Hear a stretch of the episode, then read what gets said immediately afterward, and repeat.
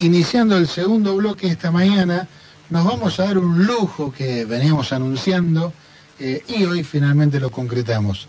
Tenemos la gran alegría de saludar a Bernarda Llorente, que es periodista, politicóloga, productora, multifacética. Así que tenemos eh, el gusto de saludar. Buenos días, Bernarda, Claudio Angelini quien te habla y Juan Reginato te saludamos desde acá, Nacional Bahía Blanca. Hola, Claudio. Hola, Juan qué alegría, qué alegría y qué buen recibimiento. Bueno, realmente, y lo, lo digo de corazón, ¿eh? no, es, no, es una, no es un piropo simplemente. Bueno, Bernarda, eh, en tu carácter de presidenta de TELAM, eh, obviamente la comunicación es un tema que nos súper interesa porque estamos haciendo comunicación. Entonces, la primera pregunta es, ¿por qué TELAM? ¿Por qué tiene que haber una agencia de noticias del Estado. Contanos. Mira, esta es una discusión que aparece que en muchos países ha sido superada, sobre todo en los países europeos, y ha sido superada por, muchas cosas, digamos, la comunicación desde el Estado tiene varios pasos importantes. Uno es el acceso universal al conocimiento, que el Estado y el acceso a la información en un mundo donde los lugares públicos se van privatizando y estos accesos cada vez están más privatizados. Lo segundo es que desde el Estado se ocupan eh, temáticas y diversidades y espacios que no eh, son frecuentes en los medios comerciales, porque obviamente nos rige otra lógica, que es la lógica, es el interés comercial, el interés político, el interés en, en otras empresas, etcétera, etcétera. Eh, el Estado tiene el deber de garantizar eh, estos accesos y sobre todo es muy importante en un tercer punto que los medios de comunicación y la información son un pilar fundamental en las democracias modernas. Sobre todo si entendemos democracias como democracias participativas, en lo cual la democracia es mucho más que el derecho a voto. Es la participación, es empujar y ampliar las propias fronteras de la democracia, y las propias representatividades. Hay un mundo, crisis de representación en estas democracias y los medios de comunicación y sobre todo los medios estatales eh, tienen esa función, representar una ciudadanía en sus demandas, en sus multiplicidades, eh, en sus nuevas identidades. Mm. Y si vamos específicamente a redondear las agencias de noticias, las agencias de noticias en un momento se pensó que perdían importancia a partir del desarrollo de otras plataformas. Hoy las agencias de noticias, eh, obviamente, han variado y nos hemos modernizado y nos hemos digitalizado, pero son muy importantes porque las agencias de noticias son una fuente primaria de información y además de sitio de información. En un mundo de posverdad y en un mundo donde circula mucha información, es información falsa, mentirosa o sin chequear, ¿no? Información cortada y las agencias de noticias han vuelto a tener un papel protagónico en el mundo y sobre todo las agencias de noticias estatales que son las más importantes en todo Claro, en un momento yo te escucho y pienso, ¿no? En un momento donde ya no es que nos ocultan algunas cosas, sino directamente nos mienten, o sea, inventan hechos. Se inventan hechos, se, se sacan de contexto, eh, se titula distinto a lo que se dice, y, además hay muchos sitios que se ignoran, además, ¿no? Además de la mentira, eh, una forma también de mentira es recortar la realidad, no presentar la realidad completa. En el caso en el caso de Tela, por ejemplo, es una agencia nacional y federal de noticias, es el único medio que tiene eh, cobertura exactamente en todo el territorio nacional hasta la Antártida. Claro. Eh, Bernarda Juan te saluda. Buen día. Hola Juan, ¿cómo estás? ¿Cómo, cómo, cómo tendríamos que hacer para enseñar a defendernos de los medios o de lo que o, de lo que o de esa realidad que estás marcando donde hay eh, mentiras, ocultamientos y falsedades? Mira, yo creo que eh, el primer paso, digamos, es el acceso. Cuando nosotros hablamos, porque siempre se habla de una realidad recortada, ¿no? Nosotros hablamos de un acceso a los medios de comunicación donde cada vez tienen más peso en nuestra vida. Pero nos olvidamos quienes cada vez tienen menos acceso. ¿Y qué significa? O sea, significa, por ejemplo, la eh, conectividad, ¿no? Todos estamos conectados, pero estamos conectados de distintas formas. Y no es lo mismo tener una conectividad eh, absolutamente recortada a partir de un teléfono de un plan prepago que eh, a partir de una, buena conexión fija, ¿no? que es lo que nos da el acceso ilimitado. Creo que la forma de defendernos de los medios es poder tener más contacto con ellos y por lo tanto tener una mirada mucho más crítica. Los jóvenes, por ejemplo, que tienen más acercamiento con los medios o están más naturalizados y creen mucho menos. El problema es que al mismo tiempo que los medios han avanzado, también ha avanzado una, una mirada crítica sobre todo algunos sectores. Los sectores jóvenes en el mundo, solo el 30%, con el 30% según las cifras de Reuters, eh, los medios de comunicación son confiables o le creen a esos medios. Entonces muchas veces nosotros seguimos pensando la realidad y la política desde conceptos antiguos, nosotros mismos que nos estamos a los medios de comunicación, pensando que la realidad se puede modificar por una tapa, y ya prácticamente las tapas de los diarios no existen en términos de papel, que tienen esa difusión, y uno las va viendo por la calle, ni tiene ese peso. Eh, y no nos damos cuenta el acceso a otras cosas. Creo que la mejor forma de defenderse con una educación eh, mediática desde chicos, que nos sirve tener posturas críticas o por lo menos a chequear eh, lo que estamos leyendo. Es un aprendizaje, eh, hay que hacerlo. Claro. Yo siempre cuento, Bernarda, una anécdota muy, muy personal, perdón por la autorreferencia, pero mi viejo me enseñó a leer cuando yo tenía cinco años con el diario local que era La Nueva Provincia. Y después que me enseñaba las palabras, me decía, todo lo que dice es mentira. Este, bueno, esa es una forma de educar, de educar un niño desde chiquito. Este, y, y, ahora nos encontramos con otra, con otras cuestiones. ¿Cómo, ¿Cómo se discute con, con, la cultura del meme. No sé si hay que discutir, pero digo, la, cultura del meme pesa, pesa mucho como forma incluso de información y de creación de, ideas, ¿no?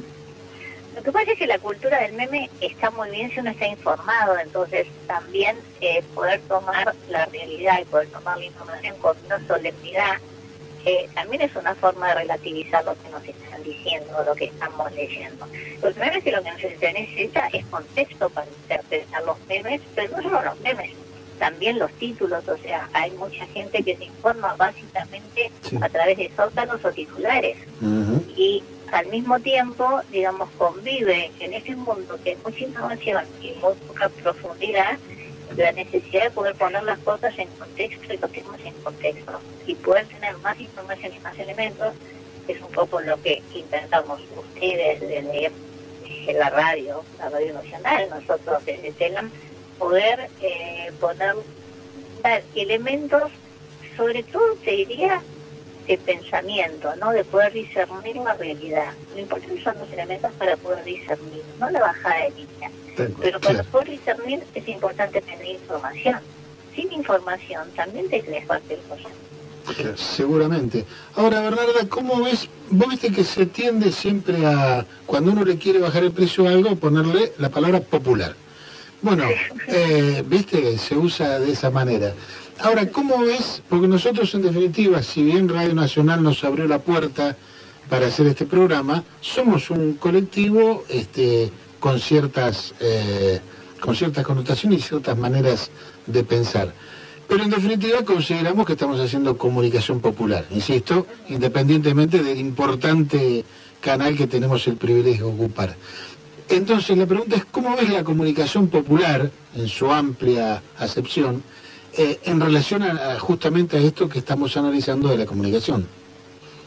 la veo cada vez más fundamental porque me parece que hay un fenómeno que se habla poco en términos de comunicación, por nosotros estamos acostumbrados a hablar de los fenómenos que tienen o protagonizan los medios más hegemónicos, eh, no solo en Argentina, no también las grandes plataformas digitales, finalmente gran, gran parte del flujo de información en el mundo está manejado por cinco grandes plataformas ¿no? que manejan la información del planeta, ¿no? Esto que decía que es importante que no es importante y cómo, y cómo se interpreta. Pero al mismo tiempo hay un fenómeno muy importante que es Son los medios chicos, los medios cooperativos, los medios eh, provinciales, los medios educativos, eh, etcétera, etcétera, los medios populares en cualquiera de sus formas, los medios locales, donde tienen miles de denominaciones, por lo menos son distintos en sus características particulares, pero no distintos en la forma, muchas veces en la forma de comunicar, que la gente está cansada de, de cosas muy alejadas también de su vida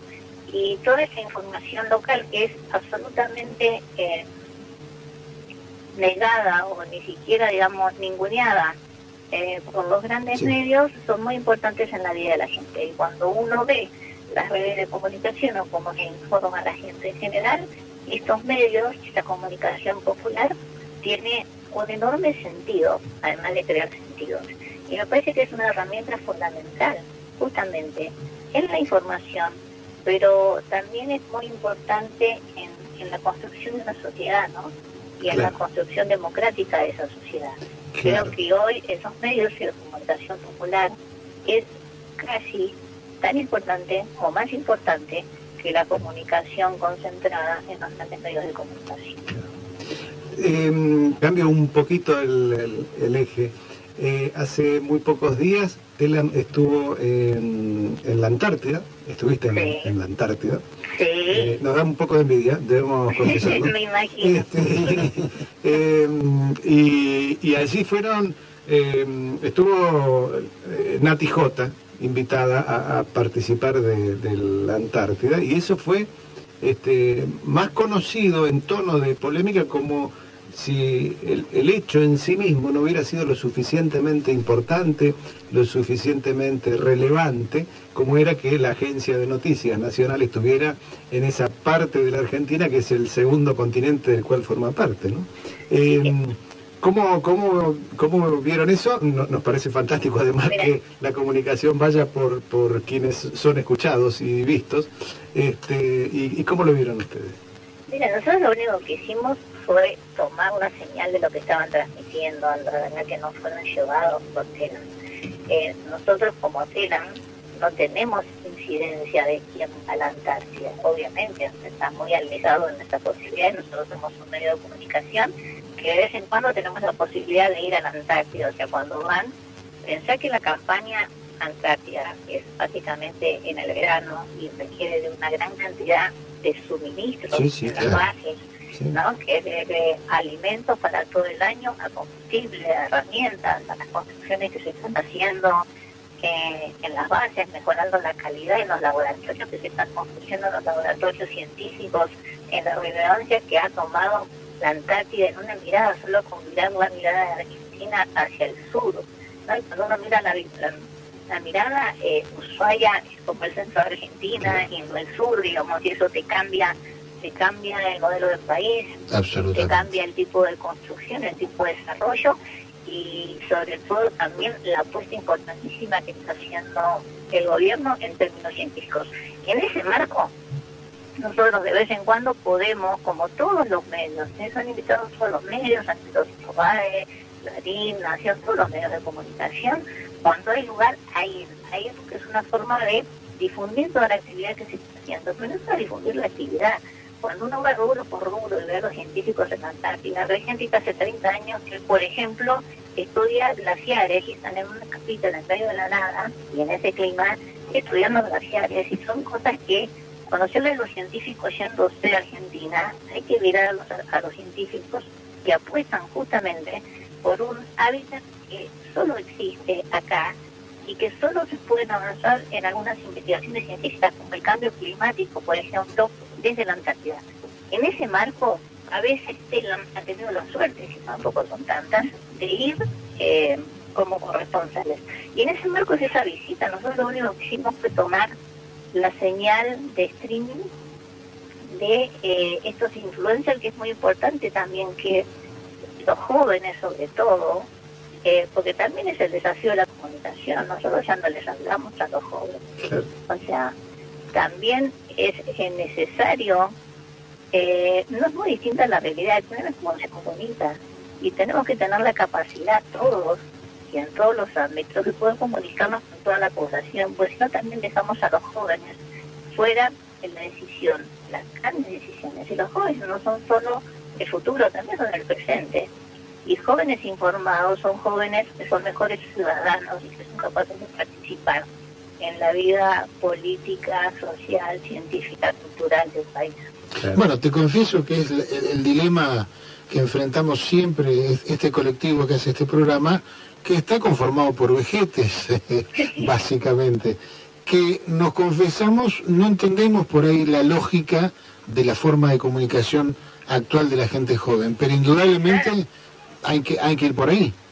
Claro. y hay que derrumbar prejuicios, y hay que intentar entendernos, y hay que escucharlos. Y también te das cuenta que los problemas sí tienen algunos problemas particulares, pero también comparten los mismos problemas que compartimos eh, todos y todas como argentinos, y finalmente eh, lo que pasa es que están en etapas particulares de su vida, y me parece lo mejor que podemos hacer es escucharlos, tratar de entendernos y de olvidar nuestros propios prejuicios. Claro, bien.